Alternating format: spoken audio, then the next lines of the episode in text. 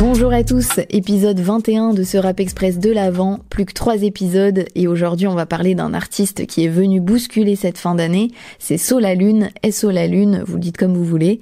Il a fait son retour en novembre en envoyant un freestyle qui s'appelle, je vais essayer de bien le prononcer, 12 Tsuki 8 Nishi.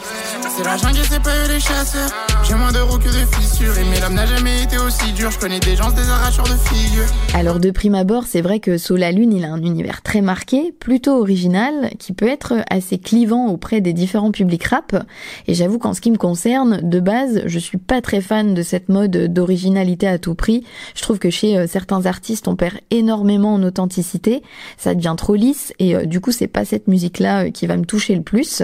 Mais avec Sous la Lune, c'est vraiment différent je trouve qu'il a une vraie démarche sincère dans cette originalité-là, avec par exemple la manière dont il gère sa voix. Hein. forcément, c'est ce qui ressort en premier, et c'est ça aussi qui peut être un peu déroutant au début.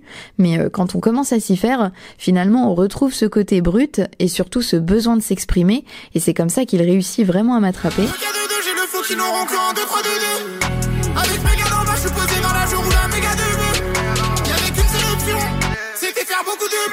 J'aime bien aussi la manière dont il se détache des schémas classiques des morceaux.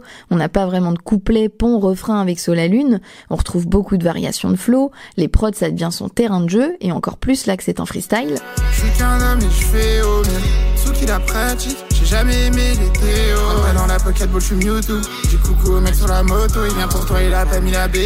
C'est avec ce morceau qu'il a annoncé son retour. C'est vrai qu'on l'avait pas beaucoup vu euh, depuis son dernier projet Fissure de vie sorti en 2022. Là, il a annoncé une tournée et depuis, il a sorti un nouvel album, L'enfant de la pluie, disponible depuis le 8 décembre. C'est tout récent et c'est vraiment une très belle fin d'année pour lui. Merci à tous d'avoir écouté cet épisode et à demain pour un nouveau titre. Salut